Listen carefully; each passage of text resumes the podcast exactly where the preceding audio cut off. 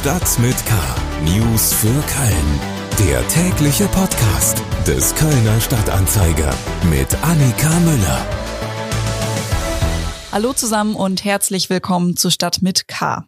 Ich hoffe, Sie haben das lange Wochenende genossen und sind gut in die Arbeitswoche gestartet. Hier bei uns gibt's jetzt wieder unseren Nachrichtenüberblick aus, über und für Köln. Und das sind unsere Themen für den 4. Oktober. Kölner Ministrantinnen und Ministranten protestieren in Rom gegen Wölki.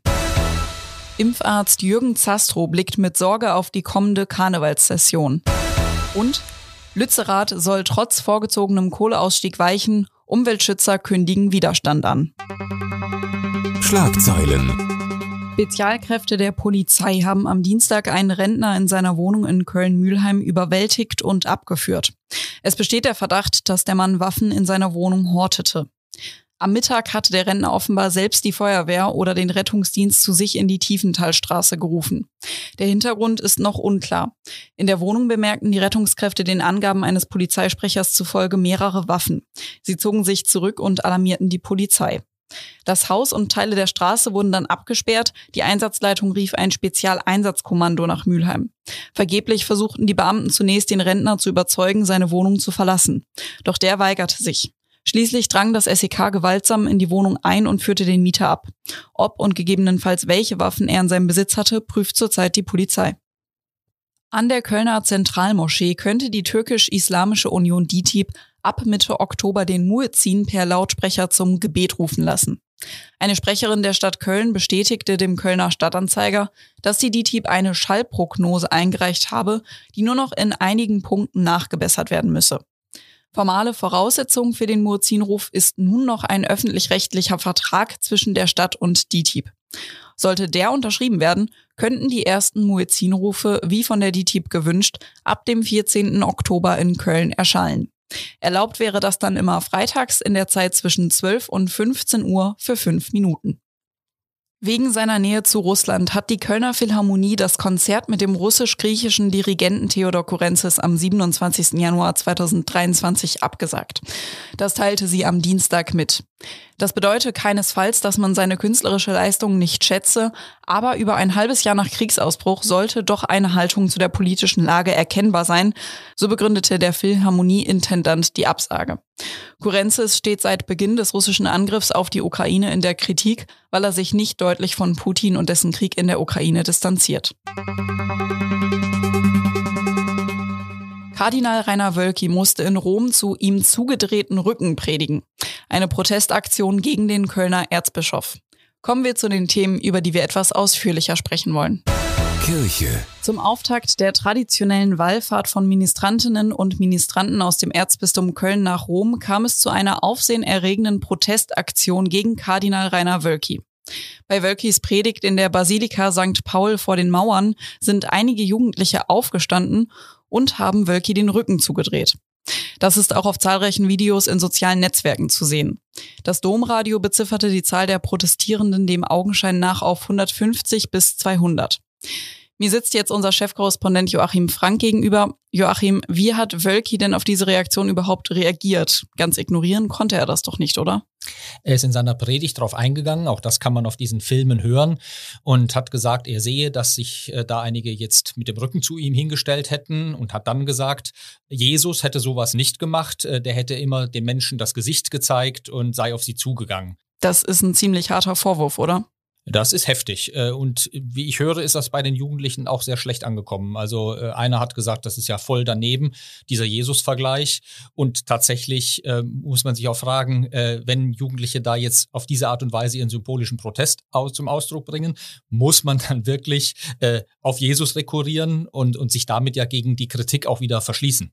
Hat er denn danach nochmal mit denen gesprochen oder? Ähm also für die meisten war das nicht erkennbar. Äh, das Erzbistum hat mitgeteilt, er habe im Anschluss an den Gottesdienst vor der Kirche dann noch mit Einzelnen gesprochen und äh, es gibt auch eine Stellungnahme von ihm, wo er sinngemäß sagt, ja, Protest oder Kritik sei ja immer irgendwie in Ordnung, äh, bloß der Gottesdienst sei der falsche Ort, die Messe sei ein Ort des Friedens und der Eintracht. Welche Bedeutung hat denn diese Protestaktion in einem größeren Rahmen. Immerhin war das jetzt nicht im Erzbistum Köln, sondern eben in Rom und dazu auch noch in einer der Papstbasiliken. Ich glaube, das ist genau der Zusammenhang. Da fahren 2000 junge Leute mit ihren Gefühlen, mit ihrer Kritik, mit all dem, was hier im Erzbistum Köln so passiert, nach Rom. Die Sonne scheint, blauer Himmel, alles super. Und dann kommen die aber mit dem Gefühl dahin, wir können doch jetzt nicht so tun, als wäre zu Hause alles in Ordnung. Und hier mit dem Erzbischof, an dem wir so viel Kritik haben, ähm, Gottesdienst feiern und uns mit ihm ins Benehmen setzen, als wäre nichts. Und dann sucht man sich halt Gelegenheiten oder Möglichkeiten, das zum Ausdruck zu bringen. Und ich fand dieses, wir kehren ihm den Rücken zu, ähm, das, äh, und es haben offenbar drei angefangen und haben immer mehr mitgemacht. Das hatte ja auch was fast wie der Club der Toten Dichter. Wir setzen jetzt mal ein Zeichen des Protests. Und dass man das nicht im Gottesdienst tun dürfe, da würde ich auch nochmal ein Fragezeichen machen. Das war während der Predigt. Das ist die Gelegenheit, wo der Kardinal in so eine 1 zu 1 Kommunikation geht. Äh, ja, Frontalbeschallung, wenn man so will. Und dann reagieren die dort Anwesenden halt mit den Möglichkeiten, die sie haben. Das wird doch mit Sicherheit auch noch eine Strahlkraft über diesen Rahmen hinaus haben, oder? Mit Sicherheit. Das sind so Bilder, ähm, die werden hängen bleiben. In den nächsten Tagen wird es mit Sicherheit noch mehr Reaktionen auf die Aktion geben. Auch Diözesan Jugendseelsorger Tobias Schwaderlapp hat schon Stellung genommen und betont, die Jugendseelsorger nehmen die Gedanken und Sorgen ernst und er habe auch die Gruppenleiter gebeten, mit Gesprächsangeboten auf die Jugendlichen zuzugehen. Dennoch sei die Wallfahrt seiner Meinung nach nicht die richtige Gelegenheit für solche Proteste. Vielen Dank nochmal an Joachim Frank. Mehr Infos gibt's dann auf ksta.de und über den Link in den Shownotes. Gesundheit. Der Winter steht vor der Tür und schon fallen die ersten Kolleginnen und Kollegen mit Erkältung aus. Mit der kalten Jahreszeit werden sich aber voraussichtlich nicht nur wieder mehr Menschen erkältet durch die Stadt schleppen, sondern auch mit Covid-19. Die Infektionszahlen steigen bekanntermaßen im Winter und dazu steht auch noch die nächste Karnevalssession vor der Tür. Wir erinnern uns, am 11.11.2021, also mittlerweile vor einem Jahr, haben Videos und Fotos von der Zülpicher Straße bundesweit für Empörung gesorgt. Jetzt ist dieses Jahr natürlich auch vieles ganz anders. Wir haben eine höhere Impfquote, mittlerweile auch statt mit ein oder zwei Impfungen mit drei oder gar vier Impfungen. Aber Jürgen Zastrow, Chef der Kölner Kassenärzte, blickt trotzdem mit Sorge auf die kommende Session. Äh, natürlich sehen wir das mit Sorge an, das geht's ja gar nicht. Und ähm, äh, das haben wir jetzt ja auch beim Oktoberfest in München gesehen. Äh, die Menschen, glaube ich, ähm, sind Corona-müde, die haben keinen Bock mehr auf Corona. So, und äh, jetzt wollen sie feiern und dann wird halt gefeiert. Und natürlich nehme ich, wenn ich das so mache, äh, äh, mit engen Abständen und ohne Maske, logischerweise, ähm, dann nehme ich das Risiko der Infektion in Kauf. Und wir haben eine ganz hohe Infektiosität. Und ja, es werden ganz viele Menschen äh, äh nach dem 11.11. .11. dann eine Infektion kriegen. Und dann muss man nur hoffen, dass halt von denen wenige sterben. Es werden aber mehr sterben wie ohne Karneval. Und äh, äh dass nicht allzu viele Menschen Long-Covid kriegen. Auch in den Schulen wird ein Anstieg der Infektionszahlen im Winter befürchtet. Die Kölnerinnen und Kölner müssen dort außerdem weiter auf Luftfilter warten. Die werden wohl jetzt erst im kommenden Mai kommen. Das ist äh, schon, finde ich, ein äh, Organisationsversagen der Verwaltung. Und ähm, äh, es ist gerade für die Kinder natürlich eine Zumutung, äh, da mit Masken rumzusitzen. Und ähm, auch äh, Lernen ist ja ein hochemotionaler Vorgang und äh, die Kommunikation mit äh, Schüler, Lehrer und ich sehe das Gesicht gar nicht und ich kann ihn vielleicht auch nicht so gut verstehen, wer hier was sagt. Ähm, ist alles sehr schwierig und äh, tatsächlich, äh, da sollte mehr Kraft und übrigens auch Geld drauf verwendet werden, ähm, die Situation in den Schulen erträglicher zu machen. Dazu hat Kölns Oberbürgermeisterin Henriette Reker kürzlich in einem Interview mit dem Kölner Stadtanzeiger gesagt, sie sei ohnehin nicht vom Nutzen der Luftfilter überzeugt, aber die könnten ja Eltern beruhigen. Und man hätte eben alles tun müssen, was nicht schadet. Äh, nun ja, die Studien sagen ja schon, dass der Luftfilter den äh, äh Keimgehalt in der Luft senkt. Ähm, und natürlich ist der Faktor, den Frau Reker anspricht, auch wichtig, äh, äh, dass man die Eltern beruhigt. Aber ähm, äh, Raumluftgeräte helfen, ähm, die Infektionszahlen zu verringern. Das ist, glaube ich, wissenschaftlich unbestritten.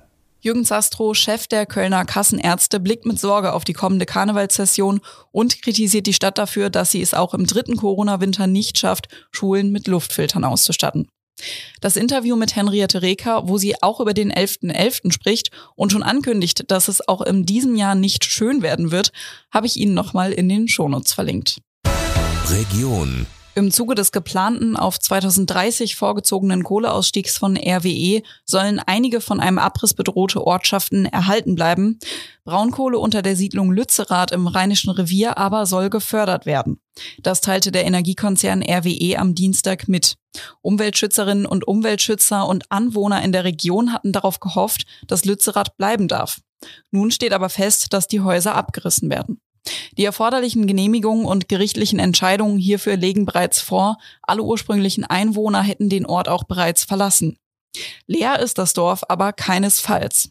Laut der Organisation Lützerath lebt sind aktuell ungefähr 200 Aktivistinnen und Aktivisten vor Ort. Und die werden auch nicht so schnell weichen. Ganz im Gegenteil, erklärt uns die Pressesprecherin Ronny Zeppelin. Wenn hier versucht wird zu räumen, dann werden Zehntausende Menschen nach Lützerath kommen und sich dem entgegenstellen. Es gibt die Unterschriftensammlung von x-tausend für Lützerath, wo das schon zehntausende Leute zugesagt haben und ich denke, es werden noch viel mehr werden. Denn es ist einfach absurd, dass hier argumentiert wird, die Kohle wird gebraucht für die Energiesicherheit, während vor allem Profite für RWE darin abgesichert werden und für die Menschen, die sich ihre Stromrechnung nicht mehr leisten können, kein Geld da ist und ihnen gesagt wird, sie sollen sich mit dem Waschlappen im Winter waschen. Das ist einfach nur lächerlich und zynisch. Zeppelin findet, dass der Ausstieg 2030 immer noch deutlich zu spät kommt. Auch andere Umweltschützerinnen und Schützer kritisieren insbesondere den immer noch geplanten Abriss von Lützerath. Mehr Infos zu dem Thema gibt's wie immer auf ksta.de. Da finden Sie auch Videos aus Lützerath und können genau sehen, wie die Umweltschützerinnen und Schützer von Lützerath lebt, sich da derzeit aufstellen. Und damit sind wir auch schon wieder am Ende von Stadt mit K angekommen. Mein Name ist Annika Müller und wir hören uns morgen wieder. Bis dahin. Tschüss. Stadt mit K. News für Köln. Der tägliche Podcast.